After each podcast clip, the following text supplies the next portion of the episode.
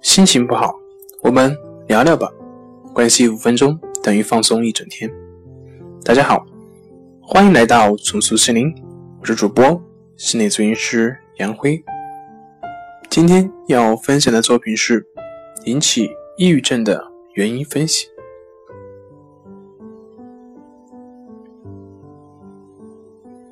有很多因素让人极易患上抑郁症，而寡居。离异、分居以及严重的人际关系矛盾，是患上抑郁症的主要病因。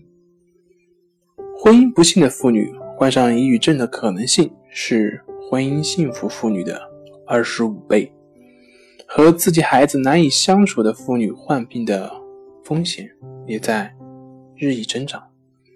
失业是另一个因素，对许多人来说。失业不仅仅意味着失去了收入，也意味着身份、关系和成就感的丧失。失业不一定会导致抑郁症，但如果你抑郁了，就容易以最悲观的态度把失业看成是羞愧、失败和无助的信号。在一项研究中，百分之六十的抑郁症患者称。前九个月中经历过紧张刺激的事件，非抑郁症患者经历此类事件的比例只有百分之十九。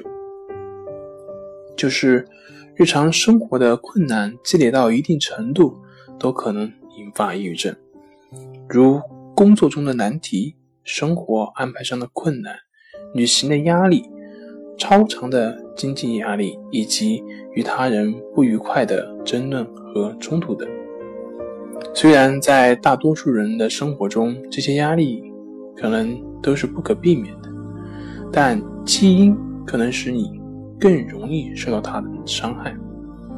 如果你有基因性抑郁倾向，那么在这些压力事件中，将使你患上抑郁症的可能性提高到百分之。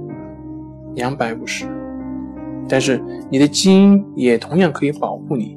比如，虽然就像我们上面说的，儿童时期性虐待的受害者，成人后患上抑郁症的可能性会增加，但最终是否确实会患病，取决于你的遗传性特性。如果父母任何一方都没有遗传给你很强的抑郁基因，那你就不太可能患上抑郁症。你的基因既有可能帮助你，也有可能伤害，甚至可以保护你免受父母的遗传伤害。